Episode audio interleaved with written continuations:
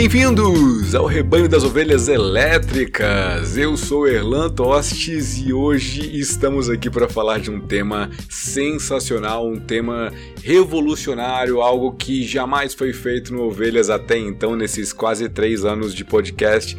Vamos falar sobre canções, especificamente canções de amor.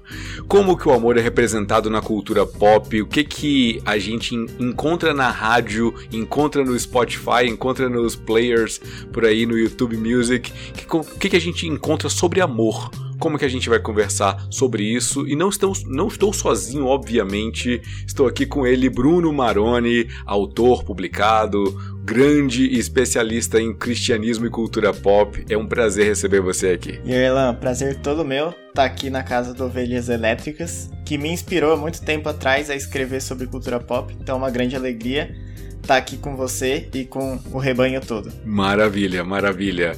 E Bruno, a gente vai falar hoje de um tema muito interessante. É a primeira vez que a gente fala sobre algo que não seja uhum. filme, livro, série, uh, qualquer coisa da cultura pop assim de audiovisual. A gente hoje não tem o visual, uhum. a gente tem só o áudio e a gente vai falar um pouquinho sobre as músicas, né? Como é que músicas de amor, músicas românticas, não necessariamente românticas, Sim. né? Mas músicas que tem esse tema, o amor como tema que permeia todas as canções, desde o que? Como é que a gente volta lá? Será que o Beethoven quando escreve o Furelise ele tá ali compondo algo para uma mulher misteriosa. Cara, são todas histórias muito antigas, né? O amor é mais antigo que a música, mas a música é tão antiga quanto o amor, ainda mais na cultura popular, né? A gente fala aqui da cultura pop, dos filmes que a gente vê, das músicas que a gente ouve, dos streamings, do Spotify e tal, mas cultura pop tem, mesmo que com outro nome, desde há muito tempo atrás e assim como, sei lá, a Lady Gaga pode cantar sobre amor hoje, os trovadores medievais já cantavam sobre amor, talvez, nas vilas lá da Idade Média. Ou então o próprio Salomão, nos seus cânticos de Salomão, lá no Antigo Testamento. Então o amor é tão antigo quanto a música e a música é tão antiga quanto o amor. E acho que o mais doido é que nada mais atual, eu acho, do que esse assunto tão antigo, né? E é curioso como isso é comum para qualquer pessoa, né? Todo mundo tem algum tipo de, de relação, seja de de nostalgia, uhum. seja de coração partido, uma traição, um relacionamento que não deu certo. Sim. São vários aspectos possíveis que tem amor envolvido, Sim. né? Tem uma música do Projota que fala assim: A gente nunca teve a música só nossa daquela que toca, faz lembrar e te deixa na fossa. Acho que é basicamente isso. Oh. Tem pessoas que eh, às vezes estão de boa, mas a música ela tem boa. esse esse poder de uhum. entrar no sentimento, né? De relembrar alguma coisa, transformar Sim. o sentimento, né? Das pessoas. É, a, a, música é muito poderosa, é uma ferramenta poderosa. É, eu acho que é tão poderosa que a história da, da cultura, ela é meio que, meio que... A história da cultura é meio que entrelaçada nas eras da música, né?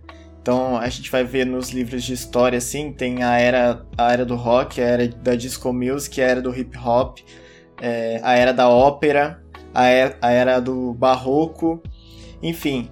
E uma das grandes forças assim da música é justamente a afinidade é, de sentimentos, né?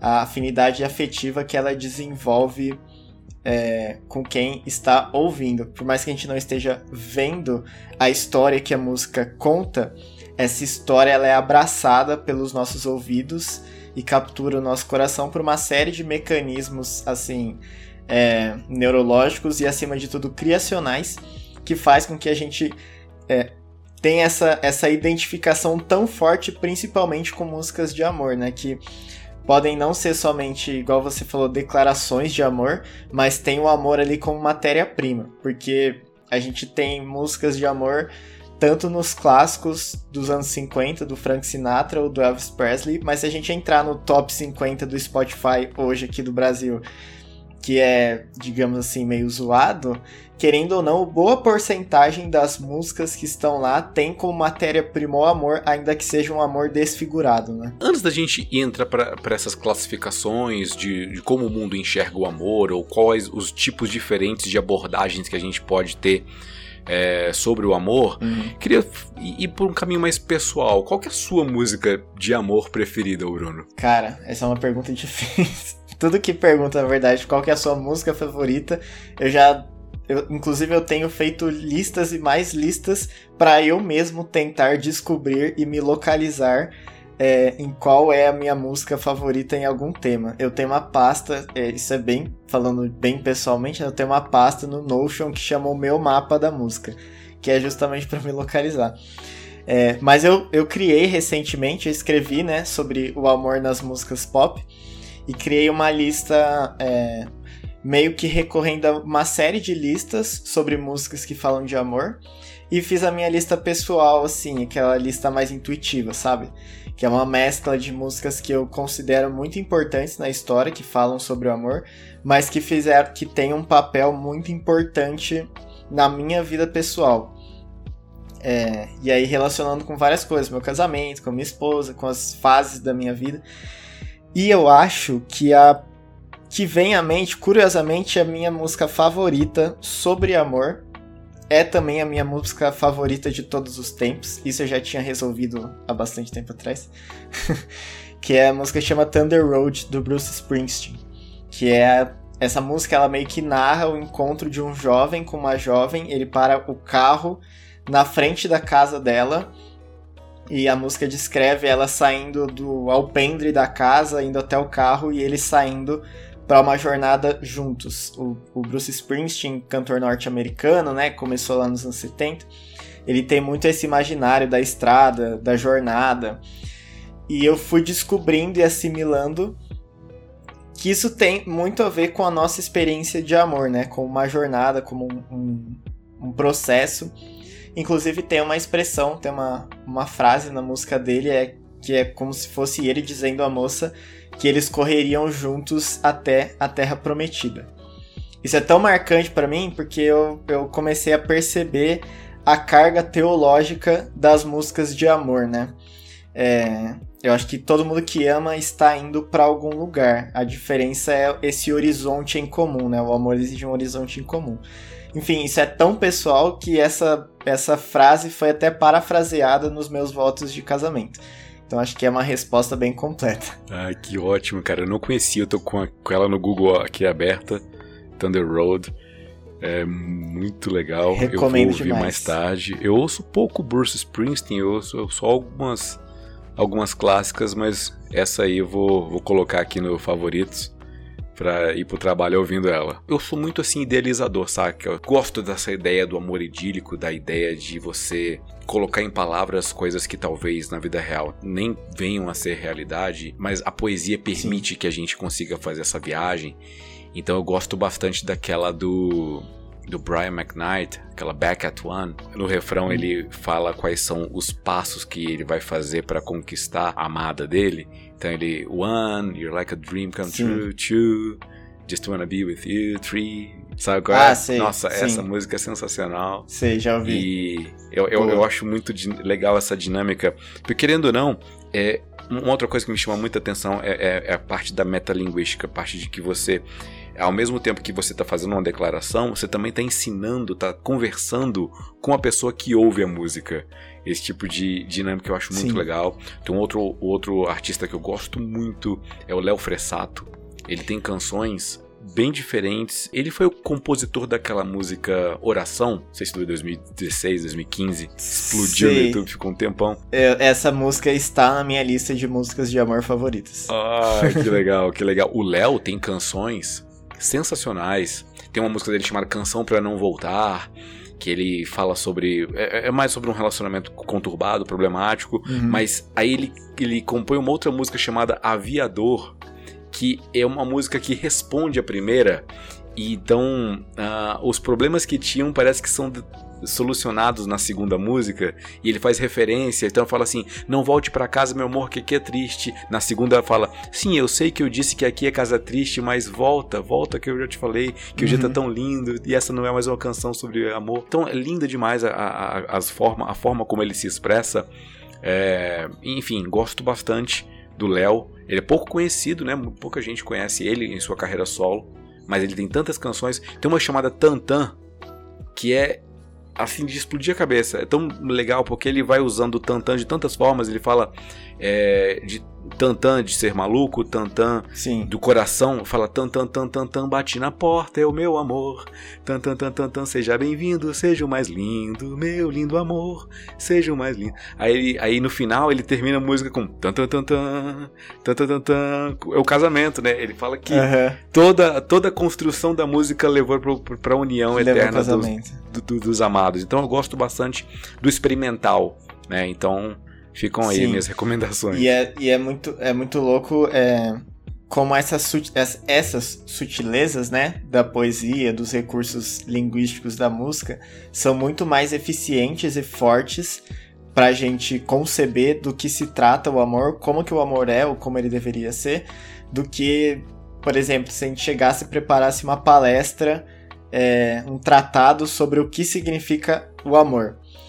Talvez uma música ali com seus 3, 4 minutos, com os arranjos pensados, a letra encaixada assim, com as metáforas adequadas, ela pode ser muito mais eficiente no sentido de se agarrar ao nosso coração, para a gente imaginar esse tipo de amor que a música propõe do que um discurso expositivo, né, sobre o que se trata amor. É, aqui a gente consegue já falar um pouco sobre isso, né, sobre como os compositores falam sobre o amor, porque existem linguagens diferentes para públicos diferentes e Sim. vindos de pessoas diferentes, né, com em culturas diferentes. Então, é, isso gera uma pluralidade, gera uma miscelânea de, de percepções sobre o amor que é absurda. Então a gente consegue falar, por exemplo, por exemplo, o amor que o Roberto Carlos canta nas canções dele é totalmente diferente, eh, com o perdão do trocadilho, com o Bruno Maroni, do trocadilho das canções do Bruno e do Marrone.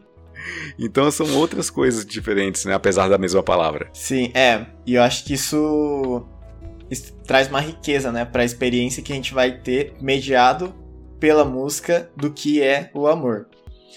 É, e isso também é uma força da, da cultura pop no lance de conectar diferentes culturas, né? Em larga escala. E a gente tem essa oportunidade de é, experienciar o amor é, na nossa pele, mas cantado por outras culturas. E isso pode ser muito prazeroso, mas é desafiador também, porque é, entra aquela coisa de, de um conflito, talvez, de visões de mundo, né? E talvez a gente pode falar mais disso mais para frente. Nós, como discípulos e discípulas de Jesus, temos um, uma concepção do que é amor muito mais radical e carregada do que muitas das canções de amor que a gente encontra por aí, né? Mas eu também acho, eu acho que tem um aspecto criacional talvez nessa diversidade de canções de amor, porque o amor, ele é uma experiência complexa em muitos sentidos. E talvez essa complexidade que ressoa na música nos ajude a vislumbrar, pelo menos um pouco, o tamanha pluralidade que, que é e que exige né, uma, uma vida de amor que é tão cara aos discípulos e discípulas de Jesus.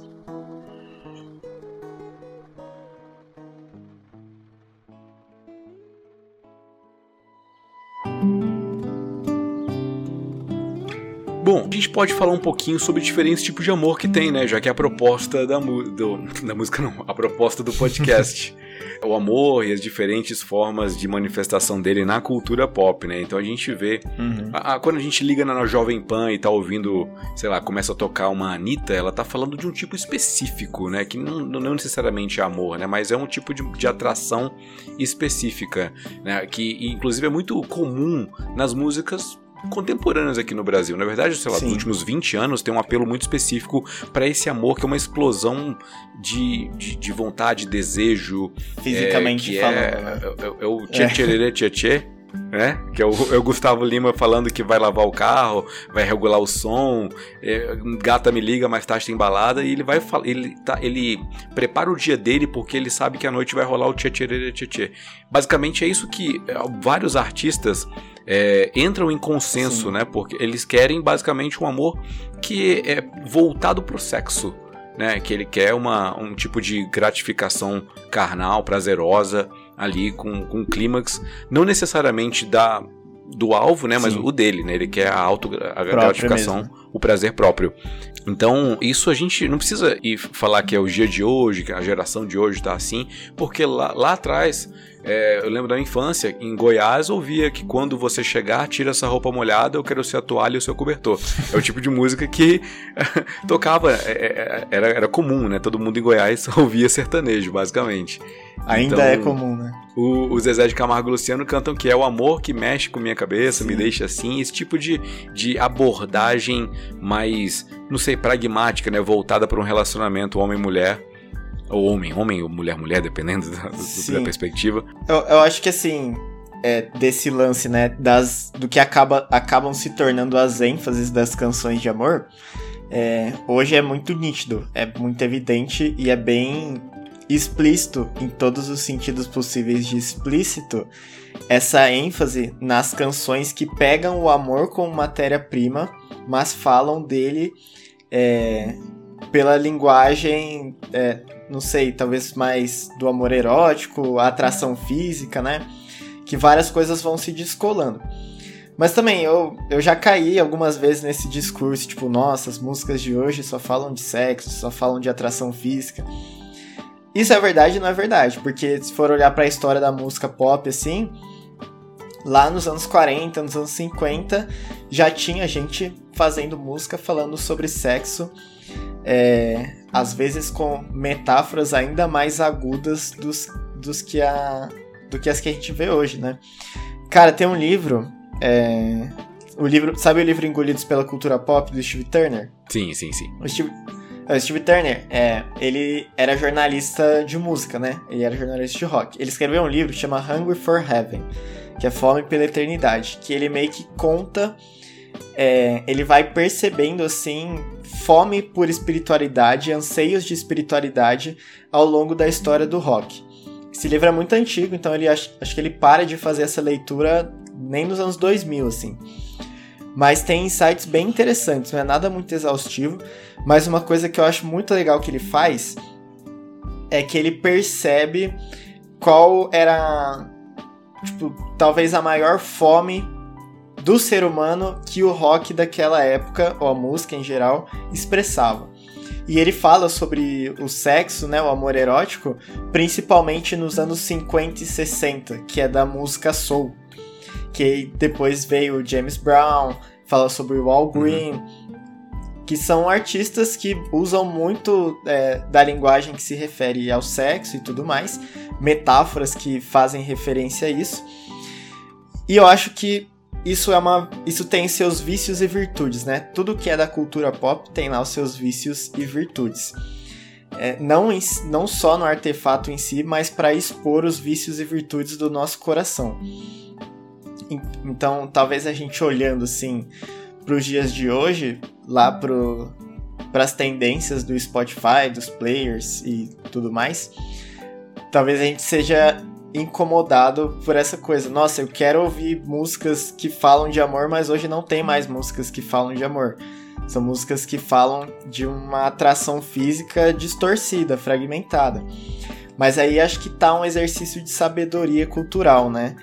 É, colocar em contraste a imagem de amor e de ser humano que uma música mostra e a imagem de amor e, ser e de ser humano que a fé cristã carrega, né? Que é extremamente rica é, e muito mais plural do que toda a diversidade de músicas sobre amor, seja aquelas que falam sobre sexo, que falam sobre traição, que tem muito também, né? É, coração partido, nostalgia, esse amor mais idealizado, que geralmente tem esse pêndulo, né, na história da música pop, as músicas que falam de amor de um jeito bem visceral é, e físico, as outras que falam de um jeito muito idealizado e às vezes até político. mas muitas vezes carecendo de um significado mais real do que é o amor que essas músicas tanto procuram, né? É, eu acho interessante você falar sobre isso, né? De que no final das contas todo mundo tá procurando alguma coisa, né? Porque tem uma falta, tem algo algo que precisa uhum. ser preenchido e raramente esse algo vai vai preenchê-lo. Ele é, é só uma evidência de busca, Sim. né? Você só tá querendo é, botar para fora uma dor, um, um, sentimento, alguma falta, alguma angústia que você tem. Uhum. Então, isso no caso o artista, o compositor, a pessoa que está falando sobre amor. E, mas falar sobre o amor é uma resposta. Sim, e aí traduz isso pra gente. E, né? per... Acaba traduzindo isso pra quem. Perfeito. E falar sobre o amor é uma responsabilidade muito grande, né? Porque é algo que mexe com minha cabeça e me deixa assim, mas é algo. é algo. é algo natural. É algo a eficiência é da algo letra. comum a todo mundo, né? Essas manifestações de angústia, de, de dor, de desespero, é, elas também é, refletem não apenas aquele tipo de música lá, que é o da lascívia, que é o do que é o da, da paixão desenfreada, mas também algum uhum. tipo de, de de platonismo, né? De coisa assim que inalcançável. Você vai falar sobre uma, uma, uma, mulher que é tão perfeita. Olha só, o Ed Sheeran compõe aquela música Perfect. E ele fala lá que é, ele chega ao ponto de falar que agora eu tenho certeza que eu conheci um anjo, porque você é perfeita e, e, e vai dançar comigo descalça na, na, grama e tá perfeita nesse vestido tal, tal. É o tipo de coisa assim, claro, é um elogio, é uma declaração maravilhosa, qualquer mulher quer ouvir isso. Sim. Mas para pensar, é, algumas músicas colocam o, o, o cônjuge, ou pelo menos o alvo desse amor, dessa declaração, num status não humano. Então pode ser que gere, inclusive, é, por, por conta dessa proliferação de, de, de sentimentos não resolvidos e, inclusive, idealizados e reais, pode ser que gere uma frustração, porque a vida real não é assim. Pode te machucar de alguma forma, né? É, eu, eu lembrei também de uma música do Bruno Mars, né? Que é aquela que diz pra, pra moça: Você é perfeita, maravilhosa, só do jeito que você é, simplesmente como você é que toca muito em casamento, que tem essas coisas bem, bem típicas, né? Músicas do Ed Sheeran, Ed Sheeran do, do Bruno Mars e do John Legend tocam muito em casamento. E essa coisa de você é maravilhosa do jeito que você é mesmo, é, é claro, uma, uma declaração admirável. As mulheres querem ouvir, homens também querem ouvir isso, né? Mas às vezes é colocar um peso de admiração pesado demais para quem a recebe, né? E é o que você disse, a, a vida real, porque acho que as coisas da cultura pop, a, a música pop, ela leva a gente para o um mundo imaginário e traz a gente de volta para o mundo que a gente está pisando. E muitas vezes isso entra em choque, né? Porque dias convivendo juntos, é, é muito difícil a gente manter as afirmações idealizadas das músicas românticas em um relacionamento mais intenso e comprometido do que o, geralmente as músicas prometem, né? É verdade. Aproveitando, olha só que interessante, é, é, tem, tem esses dois extremos, né? Tem esse amor idealizado, essa coisa assim perfeita, você é maravilhosa, você é tudo para mim. É, parece diante do trono, né? Você é linda demais, perfeita aos olhos do pai. Mas aí, aí tem outro lado, né? Tem umas canções de amor que falam de de amores interrompidos, de tragédias, de por exemplo, tem uma canção do tem uma canção do Projota chamada Chuva de Novembro.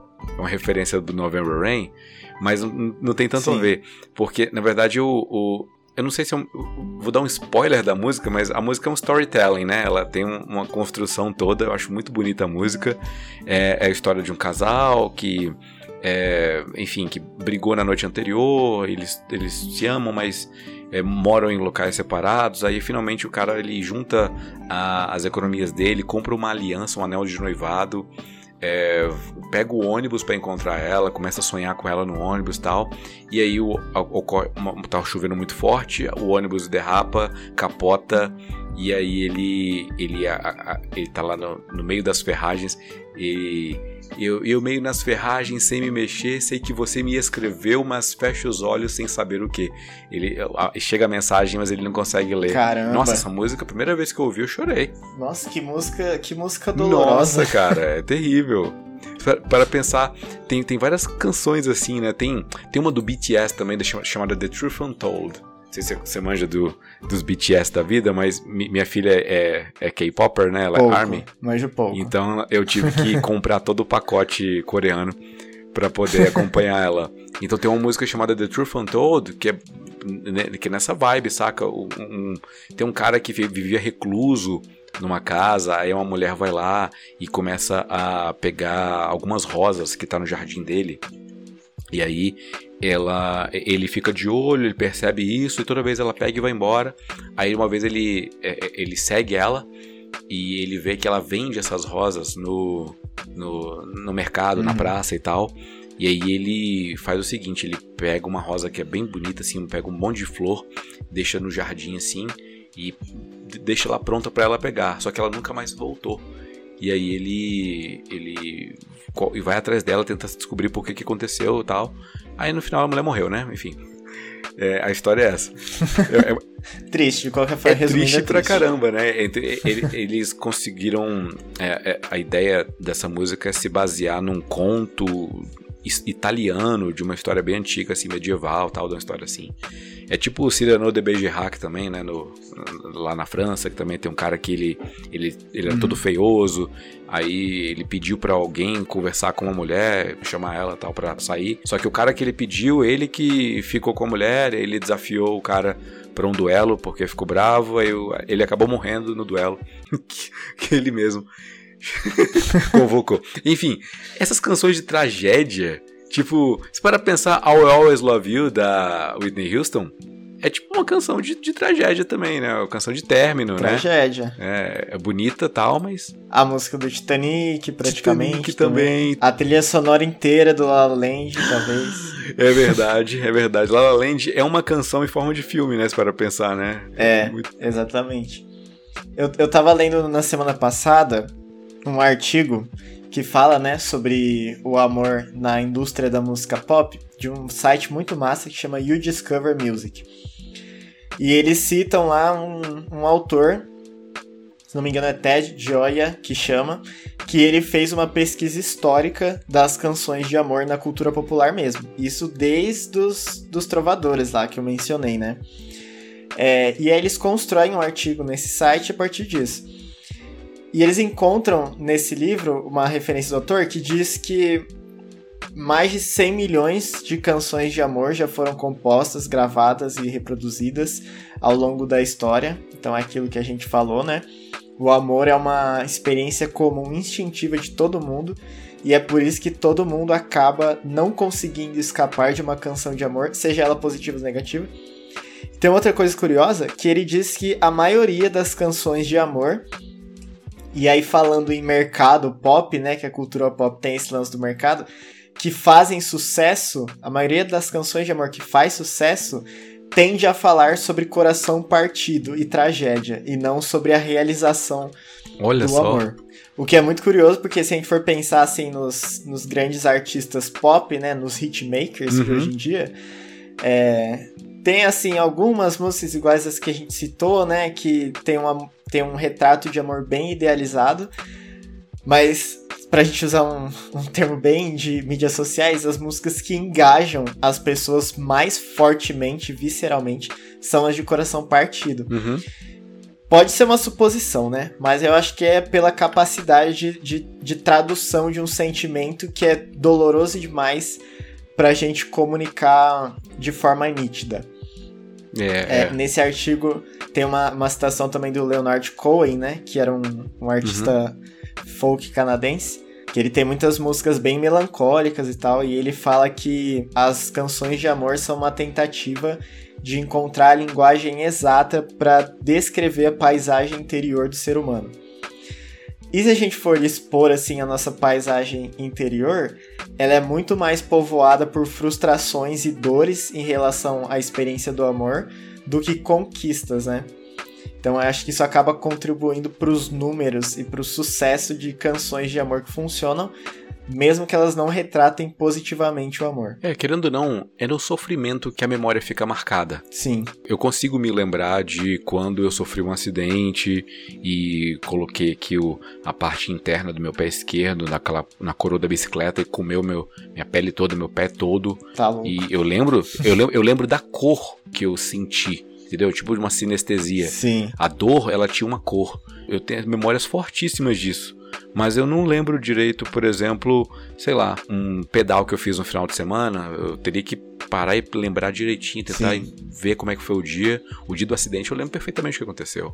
Né? Então a, parece que tragédias, sofrimentos causam emoções fortíssimas, né? Que capturam a nossa memória e, e, grudam, né? É só um chiclete Uhum. da alma, né? O sofrimento é esse esse chiclete que fica lá grudado e tal. É, juntar esse chiclete instintivo com a fórmula certa pra música pop, né? Então, Uhum. Uhum, aqueles quatro acordes. os quatro acordes. É, é, bom. e é curioso isso, né? Porque você fala sobre o coração partido, né? É, querendo ou não, é, existem diferentes formas de coração partido. Eu citei aqui os exemplos das tragédias, mas também tem términos normais, né? Em relacionamento, é, cada um vai para um lado. Tipo aquela do, Bru- do Bruno Mars, aquela When I Was Your Man. sei, sei. É, é, é uma música de término, é, e, inclusive ele deixa bem claro que é, ele reconhece os problemas que ele teve, né? Eu não te levei pra dançar, eu não fiz isso, não, não te dei, não te dei valor, tal. Por isso que hoje você tá com outro cara, né? Então eu espero que ele te leve pra dançar, eu espero que ele te dê flor. Então assim a, a resolução da música é bem é, é bem compreensível, né? É, é um Uhum. coração partido, mas querendo ou não via um término normal entre no relacionamento. Mas agora tem outros tipos de término. Tem a- o da traição, que eu acho que é o mais comum na música popular brasileira. É, é- é o, é o da traição, é o, o, o, o popular chamada de a música de corno. A pessoa que. ou, ou ela trai ou ela é traída, né? Acho que a Marília Mendonça, essa Simone Simaria, tem várias canções sobre isso Sim. sobre infiel, então você deve- vai, vai lá morar no motel. É o tipo de coisa assim que. 50 já- é, reais. É, é, vou levar meu violão. É o tipo de coisa que é, é, é curioso como fica na. é, pelo menos eu na época que eu fiz faculdade, eu, em Goiás, então era, era sertanejo 24 horas, né? Porque na faculdade lá à noite, quando a gente saía, tava lá o. O, o pessoal ali da- das vendias, tô sempre com o som ligado, então era constantemente as músicas ali da época, né? Então, tinham. Na época tinha bastante Vitor e Léo, que tava, ta- tava em alta, né? Acho que entreguei a idade agora. É, E aí o pessoal falava bastante. Tinha uma música que era assim, que era. Amigo. Como é que é? Não, o. Granfino e o Caipira, eu acho, que fala sobre um, um- um cara rico, um cara meio, meio pobre assim, querendo conquistar uma mulher. E, e tem aquela questão do. do. do- da, da- luta de classe. um, um querendo, um querendo é, provar pro outro, tal, tal. E no final o refrão é: quando a gente briga por alguém, a gente fica sem ninguém.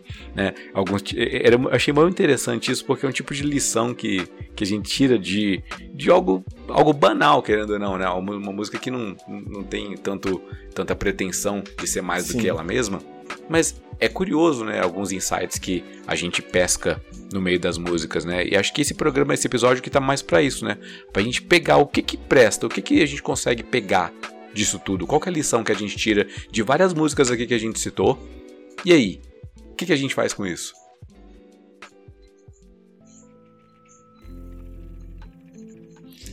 Cara, aí acho que entra o lance da sabedoria e sensibilidade cultural, né?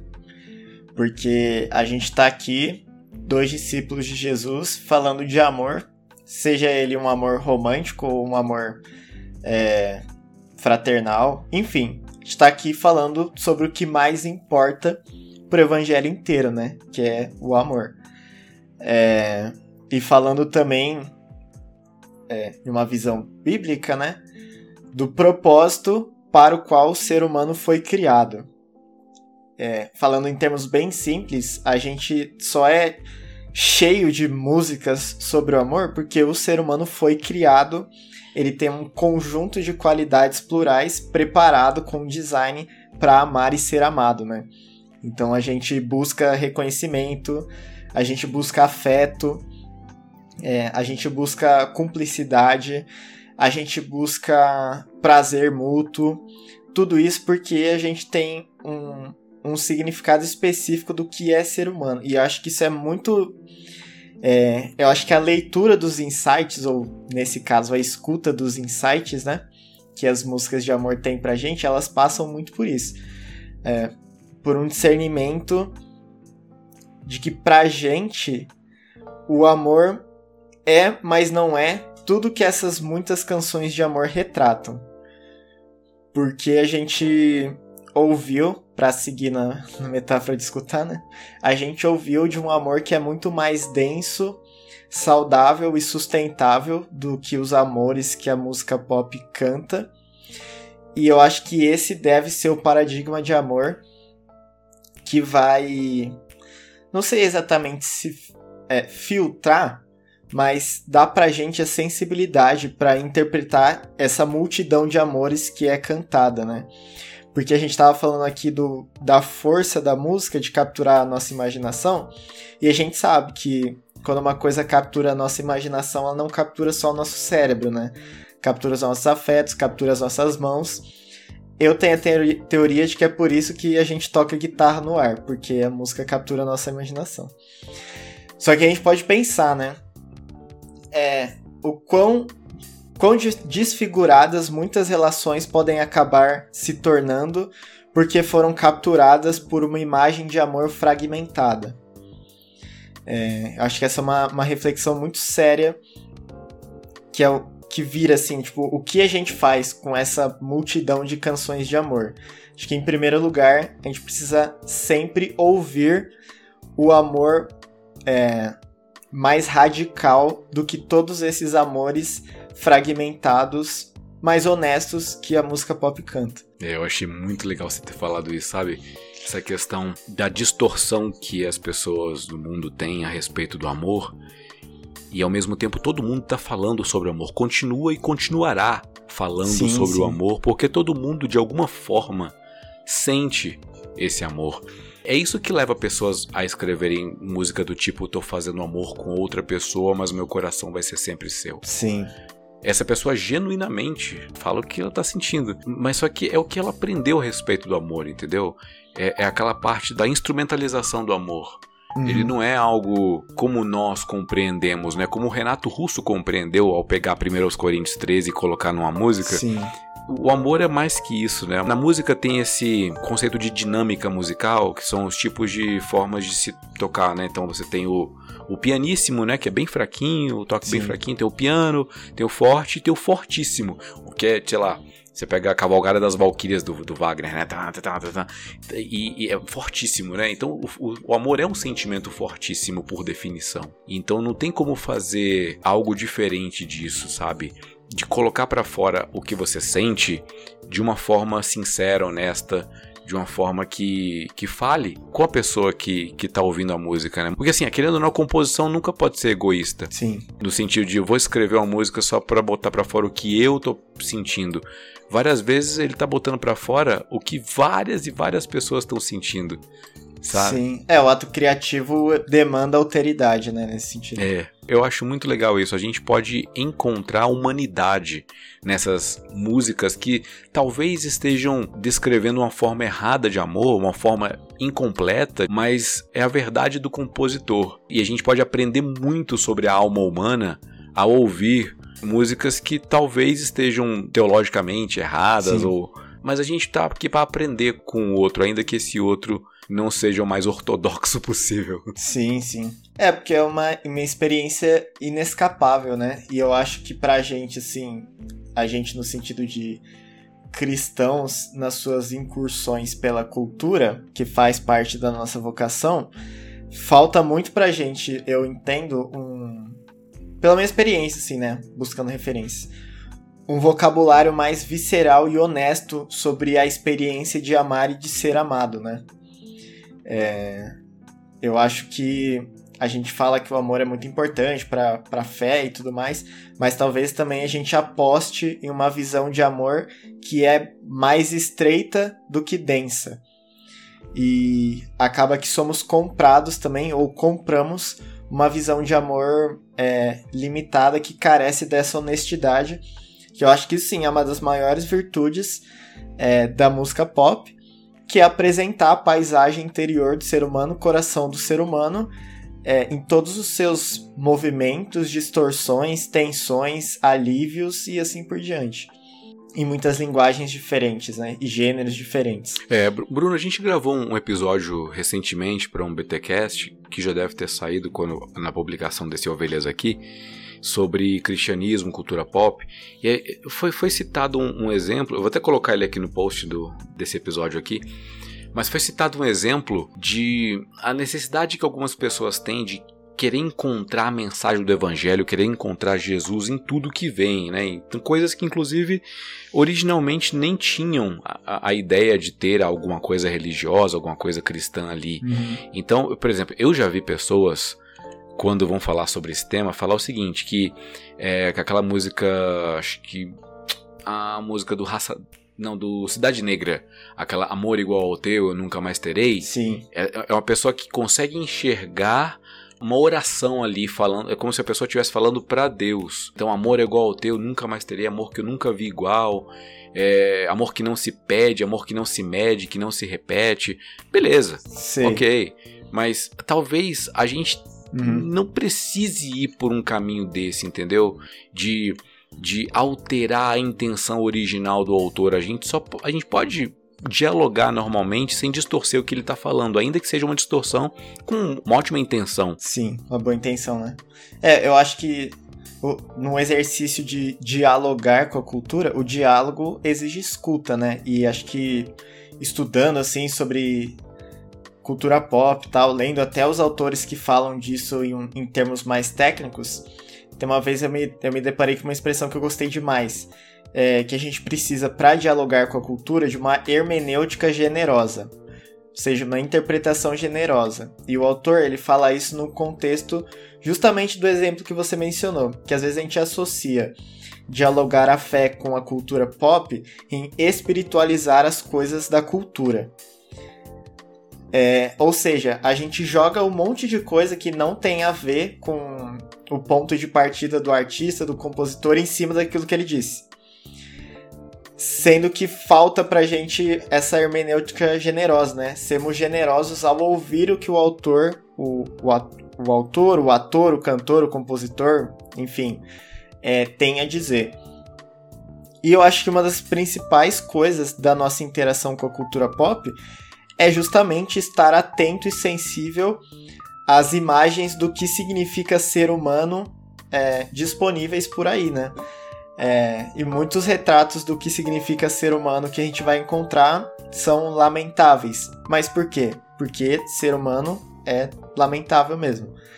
É, então a gente precisa muito dessa sensibilidade, assim. Isso que vai é, vai tirar a gente daquela mentalidade de guerra cultural, né? Tipo, vamos vamos pregar contra essa música e mais no sentido de sensibilidade e sabedoria mesmo. Acho que é um, um caminho muito promissor esse. É, fazendo uma paráfrase aqui com, com Tiago, é, ele fala: sujeitai-vos, pois a Deus, resistir ao diabo e ele fugirá de vós. Acho que a gente pode falar o seguinte: resistir ao diálogo e ele fugirá de vós, né? Tem muita Exatamente. gente que entende que o diálogo cultural ou interreligioso ele pressupõe conivência e não necessariamente. Uhum. Não é porque eu tô falando aqui da percepção de amor que a Marisa Monte tem e tal, que eu sou conivente com a mensagem dela. Eu só tô Sim. dialogando. Paulo faz isso quando ele chega a Atenas, ele cita o, o, o poeta, cita Epimênides, para Tito ele cita o, o, o, poeta cretense, né? Enfim, a gente tá num meio cultural, a gente não, fi, não vive em bolhas, a gente não vive aqui. Eu tô assistindo One Piece agora, né? É, a gente não vive num Sabaori Island, né? Na, na, ilha lá, onde as bolhas surgem assim e você pode entrar nelas e, e fica impermeável e consegue passar Sim. pelo oceano. É, olha aí, um, um easter egg pra galera que, que curte One Piece. mas a gente não tá numa bolha, mas a gente também não é esponja totalmente, onde absorve tudo, né? A gente consegue ter um filtro, a gente consegue escutar que para ter creu, é, para é, dançar creu tem que ter disposição. E tem que ter habilidade, eu olho para aquilo e falo, não, isso não tem nada a ver com a minha fé. O que que essa pessoa está querendo demonstrar? Está querendo demonstrar virilidade, está querendo demonstrar pulsão de vida.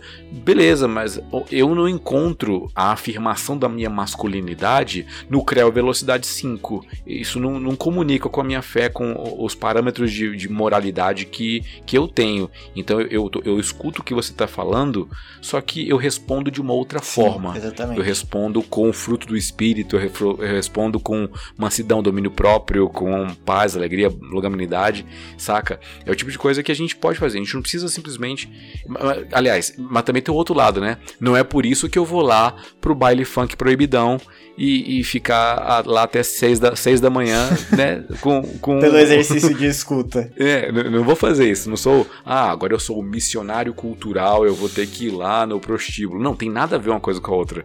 Mas a gente pode muito bem responder a algumas, algumas demandas algumas angústias que a sociedade tem, que está externalizando elas através da música. E a igreja não ouve Sim. essas angústias e não consegue responder adequadamente. Exatamente. No ano passado, quando eu dei dois cursos de cultura pop lá no Invisible College, eu e os meus alunos, a gente sempre é, reafirmava, meio que virou um lema assim pra gente que a gente tirou do livro Conectados, do Daniel Strange, que saiu recentemente pela Vida Nova. Na época nem tinha ainda em português.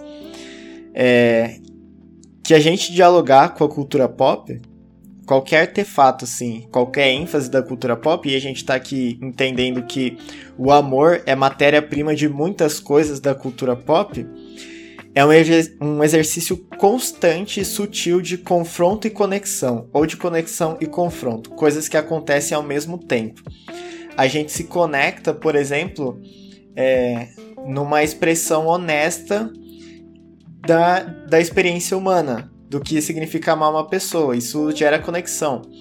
Mas, por exemplo, músicas que propõem uma visão de ser humano distorcida, desumanizada, isso exige um confronto nosso. É, mas tudo isso passa pela escuta, né? E, cara, é uma das coisas assim. Estudo cultura pop e tal, eu tento, tento lidar com diferentes mídias culturais, mas a, a música talvez seja a que mais chame a minha atenção pelo desafio da escuta. Porque eu acho que isso resume muito o exercício dos discípulos de Jesus em meio à cultura pop, né? Que é escutar. E até falando de Tiago de novo, da, da gente ser mais pronto a escutar, a ouvir do que para falar, né? O problema é que muita gente, é, muita gente, muitas vezes a gente quer responder respostas prontas, pragmáticas a expressões genuínas e legítimas é, da humanidade que aparecem tão honestamente na música, né? Cara, é verdade, é verdade isso aí, cara. A gente tem que estar mais pronto para ouvir, né? É, é, é, curioso. Olha só, a, é, existe um tema muito muito atual, que é a questão do revisionismo a respeito do quanto se tolera abuso em relacionamentos, é, seja com, uhum. com atualmente está tendo exposições né, de abuso de liderança com seus liderados e tal, mas principalmente Sim. em relacionamento, né, em, em, em, um lar, seja no relacionamento de, de namorados ou de, ou de, marido e esposa, mas é, sempre tem algo, né, uma relação abusiva, uma relação tóxica e, e, é muito curioso, por exemplo, a gente vê que isso já existe no mundo desde que o mundo é mundo, né? Desde que Adão botou a culpa na, na, mulher e botou em culpa em Deus sobre a mulher, né? Então, desde que o mundo é mundo Sim. já tem um tipo de relacionamento tóxico. Mas é, olha que curioso, a gente vê, por exemplo, a, a Billie Eilish. Ela tem aquela música Happier Than Ever, que é uma música justamente sobre isso, né? Sobre frustração no relacionamento, que ela ela tá muito mais feliz de, distante da pessoa e tal. E ela fala, uhum. ela descreve na né, situação que ó, o cara liga para ela bêbado e assustando ela, ele humilha ela, ele expõe ela e ela ela só quer viver a vida dela de boa, sabe? Ela fala que ele, paz, ele né? arruinou tudo que era de bom na vida dela E, e, e, ele fala que, ah, você não me entendeu direito. Os momentos que eram bons, os momentos que eram únicos para ela, ele acabou estragando tudo tal. Então ela, ela dá aquele grito, né? É, Just fucking leave me alone, né? Me deixe em paz. E, e é, é, o tipo, é um tipo de grito que a sociedade hoje. É, a sociedade é muita gente, né? Mas que mulheres abusadas hoje gritam e, e, e, a igreja Sim. deveria ser o bastião que levanta-se e fala: Vou te defender. Mas a igreja, infelizmente, às vezes é conivente, às vezes é negligente, omissa, omissa e não, não age, né? Inclusive, isso dá margem para outras, outras organizações se levantarem e abraçarem, né? Organizações que têm algum tipo de sistema ético e moral diferente do sistema religioso cristão como o nosso, mas independente disso, estão fazendo alguma coisa. Alguém está fazendo alguma coisa para proteger. Eu assisti agora com minha esposa. Na verdade, não acabei de assistir ainda. Tô assistindo aquela série Made na Netflix, né? Da, não sei se você já viu, mas é uma mulher não, que ela, enfim, que ela se separa e ela tem que se virar para para sustentar a filha dela. E, e, e, aí ela não tem emprego, ela vai começar a fazer faxina nas casas, ela bate o carro, dá tudo errado na vida dela. Mas tudo isso porque ela não entende que ela vivia num lar abusivo. E ela não denuncia o cara, mas o cara claramente né, foi, foi um, abusador na vida dela. E, e, e assim, existe, existem demandas que não apenas estão represadas, mas já estão já romperam a, a, a barreira, né? As barragens. Né? As barragens e começam a, a ser jogadas na sociedade, assim, na, na, na mídia, querendo ou não. Né? Artistas que estão gritando sobre, sobre isso. Enfim, que nós possamos ouvir mais, né? Existe essa, essa questão, né? Ah, pode ouvir música do mundo? Tem 15 anos que eu ouço essa, essa, esse tipo de pergunta, sabe? Pode ouvir música do mundo? As músicas que me perguntavam lá atrás era, sei lá, posso ouvir Linkin Park? Na época que o Chester estava vivo ainda. Mas, cara, não tem tanto a ver com pode ou não pode, tem a ver com o que, que você quer. Sim. Você, qual que é o seu propósito? Qual que é o lance? Não são respostas fáceis, né? É, as pessoas querem só uma listinha de pode e não pode. Sabe? É, é, quem, quem pergunta pode não pode é criança, Bruno. Sim. É, é, é, criança pergunta, pode botar o dedo aqui? Não, filha, não pode. Aqui, ó.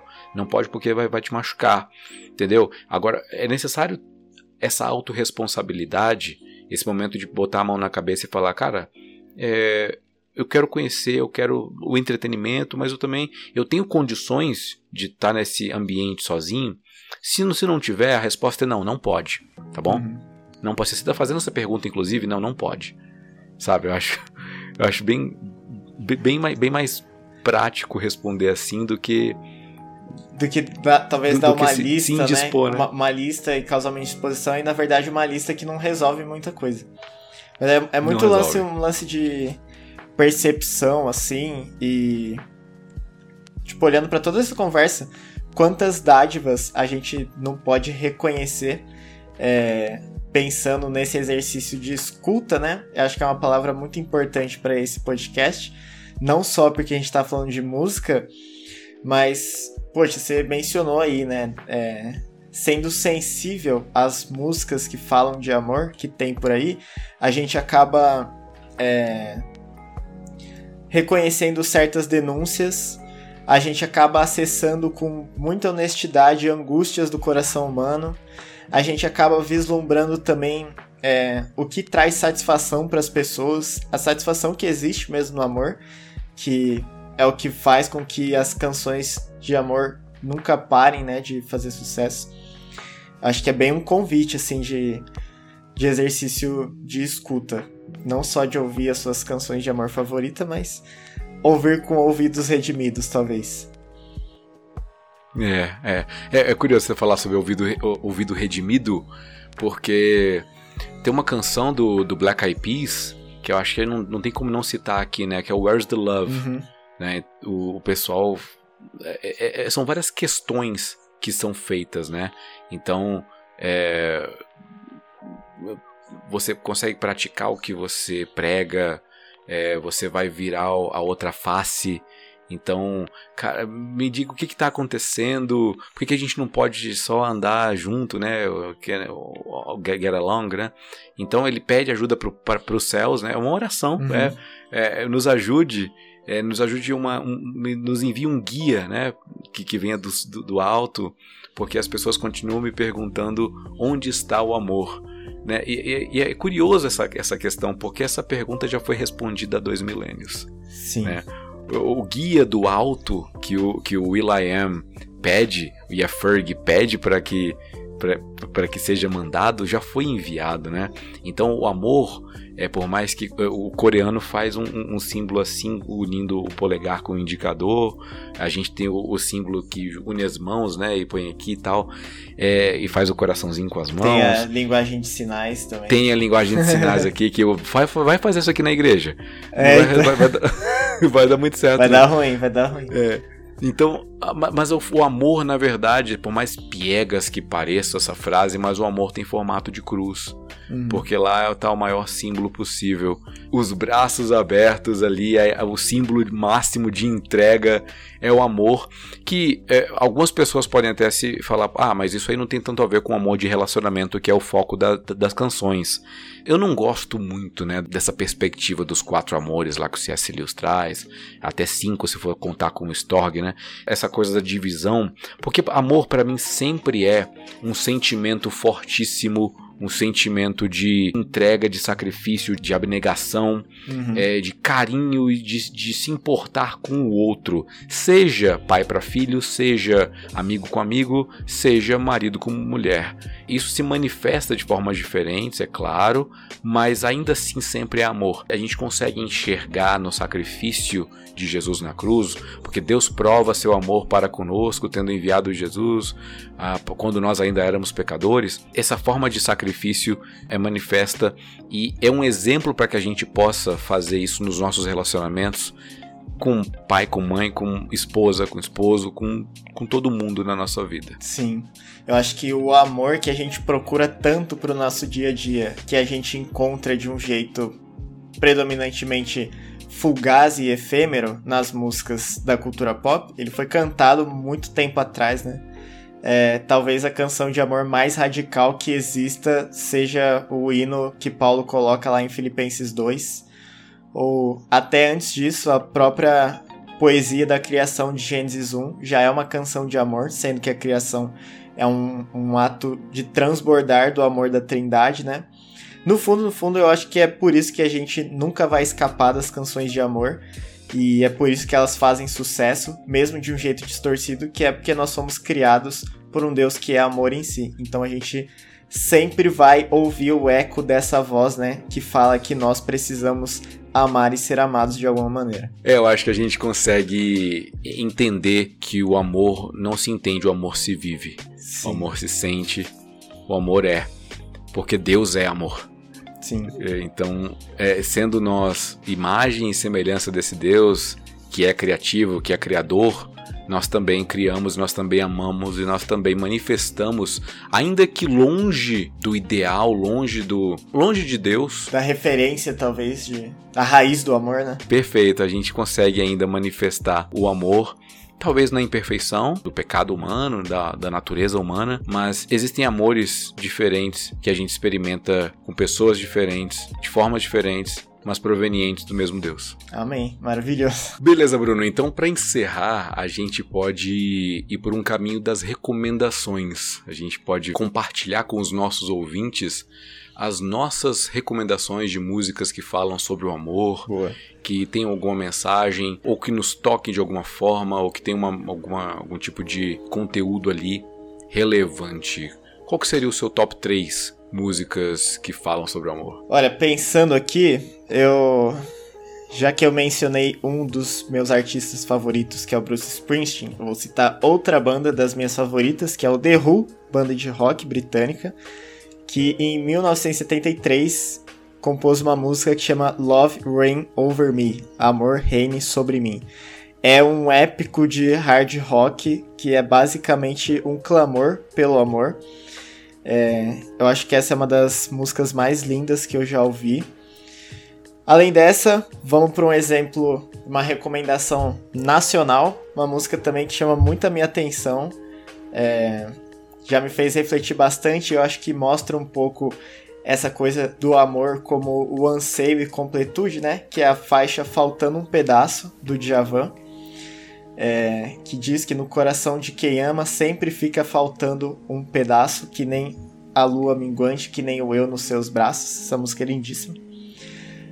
Depois, minha terceira recomendação é a música que chama Mystery of, Mystery of Love, do Sufjan Stevens que é um artista bem contemporâneo e nessa música também ele reflete sobre o prazer e as dores do amor, né? Uma música bastante sensível. E eu vou roubar, porque eu vou dar a quarta recomendação para ficar duas internacionais e duas nacionais. Minha recomendação nacional é de uma banda brasileira recente que tem uma pancada de músicas que falam sobre o amor de tudo quanto é tipo. É uma banda paulistana, chama Vanguard. E eles são uma música que chama E o Meu Peito Mais Aberto que o Mar da Bahia. Em que o cantor diz, é, o eu lírico da música diz, né? Que nessa experiência de amor ele não imaginava que poderia ser tão feliz assim e não ter medo. Essa também é uma música, uma recomendação bem pessoal, porque é a música que tocou na entrada da minha digníssima esposa no casamento. E lembra muito o aspecto de vulnerabilidade que o amor tem. Também é um retrato, é um vislumbre, né, do amor que tira o medo, que lança fora o medo. É, então essas são as minhas quatro recomendações, com um adicional roubado. muito bom, muito bom, muito bom. É, a maioria eu não conhecia, essa do Vanguard eu conheço. Mas fica, entra pra recomendação também, entra pra minha playlist. Vou passar Boa. a semana bem apaixonado, então. eu vou fazer a minha também. Eu me arrependi imediatamente após propor isso aqui, porque eu já não vou lembrar de algumas. Mas eu acho que não tem como deixar de fora Love of My Life do Queen. Boa. É uma canção muito bonita, um arranjo que o Brian May faz. É lindíssimo né? Ou a capacidade, a extensão vocal do Fred. E, e, e, a, e, a, música, você consegue sentir, inclusive naquele show. Não sei, eu não sei se é o de Montreal, mas ele. ele a, as pessoas cantando junto, sabe? E a gente vai vendo ali é, a, a, a canção, a dinâmica da canção, sobre o amor da vida dele, que o deixou quebrou o coração dele. Que o feriu. O feriu. Não, então, aí ele fala, bring it back, bring it back. Ele fala para trazer de volta. É, então, eu acho muito legal. Não é, ah, sei lá, não sei se necessariamente é uma mensagem maravilhosa, mas é tão tocante, é tão tão bonito, né? Então a construção poética e a harmonia e o arranjo torna aquilo tão bonito que é, não tem como deixar de fora. É a mensagem por si só, né? É, sim. Ah, uma outra que eu vou deixar aqui é Something dos Beatles. Essa tá na minha lista. Quase citei. Ah, cara, cara, cara, que canção é essa, cara? É muito, muito. Eu tô quase indo pegar o violão e tocando ela, porque ela é tão bonita, cara. E, e, e eu acho ela. Eu acho que. Eu, eu, tenho, eu não tenho essa informação, mas eu acho que o Ed Sheeran quando compôs aquela música She, e ela não é uma música muito, muito famosa. Ela tá num álbum dele que é, na verdade, um, um EP. Hum. É, Songs I Wrote for Amy. É, que é, é, canções que eu escrevi para Amy, e que é uma ex dele. E ele é, tem uma música chamada She, que eu acho que ele se inspirou muito nessa Something dos Beatles, porque fala algo do tipo, ah, o modo como ela se move Sim. me atrai, então o modo como ela. É só ela me conhece, e eu não quero abandonar ela, e eu, eu acredito nela. Então, assim, para, sabe, é uma declaração de amor tão bonita e, e, e, o Ed também ele põe nessa Xia uma, uma, declaração muito bonita que ela conhece a, a, ele como a palma da mão, ela conhece melhor do que ele mesmo o conhece. Então, esse tipo de coisa, eu gosto muito desse tipo de construção.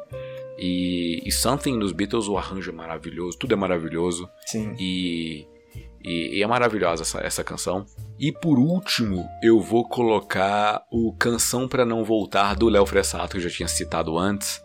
Mas essa música é linda demais. E, e a, a, banda mais bonita da cidade regravou essa música, né, na voz da, da Oyara, mas o Léo, quando canta, O Léo ele tem uma forma muito muito livre de cantar, então é muito bonito.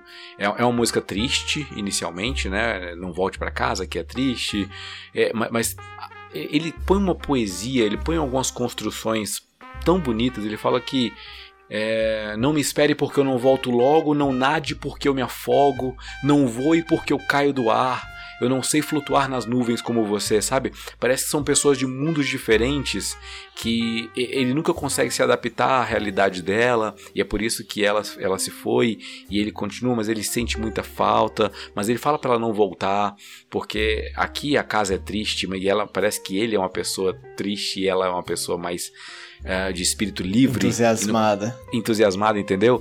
E aí, é, ele termina a música, isso eu acho sensacional. Ele termina a música cantando as cifras da música. Ele fala Dó com baixo em Dó, Sol com baixo em Si, Lá Nossa. com baixo em Lá, Lá com baixo em Sol.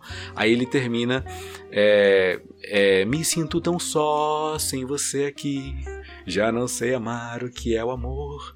Só de imaginar quando você não está comigo. Eu me sinto só, tão assim sem sol. Aí termina no sol. Essa metalinguagem da, da cifra da música e da poesia, o sol, me sinto sem sol. E, e, e o sol da música, o acorde, isso me deixa maravilhado, entendeu? Então, é, fica minhas recomendações aí, Léo Fressato, ouçam Léo Fressato. Ele tem tanta borboletinha maravilhosa, não há nada mais lindo. É uma música lindíssima também, enfim. Fica a recomendação. Colocar aqui nas minhas listas já, hein? Bom, chegamos ao final desse episódio. Você está ouvindo a gente aí há com certeza mais de uma hora, então se interessou pelo assunto. E a gente quer deixar algum, alguma mensagem final, algo, algo que seja relevante para nós e para vocês principalmente. É, Bruno, você tem uma mensagem final que seja uh, que não possa esperar e precise ser dita agora ou calada para sempre? Eu tenho. Eu acho que a gente não consegue, eu pelo menos, e eu imagino que todo mundo que tá ouvindo a gente, não consegue escapar das canções de amor, porque elas são representações e metáforas muito honestas e sutis de que o amor é a coisa mais bonita, mas também é a coisa mais assustadora, é a coisa mais gentil, mas também é a coisa mais forte da experiência humana, porque a gente crê que há um amor na raiz de todas as coisas. Por isso, acima de tudo, não deixe de escutar suas canções de amor favoritas. E descubra canções de amor favoritas novas, inclusive, né? Dá para colocar várias na lista a partir desse episódio. Maravilha. Muito obrigado, Bruno, pela participação. A primeira de muitas, espero, aqui no Com Ovelhas certeza. Elétricas. Estaremos juntos e você ouvinte, muito obrigado pela sua audiência. Estaremos de novo juntos no mês que vem. Tchau, tchau.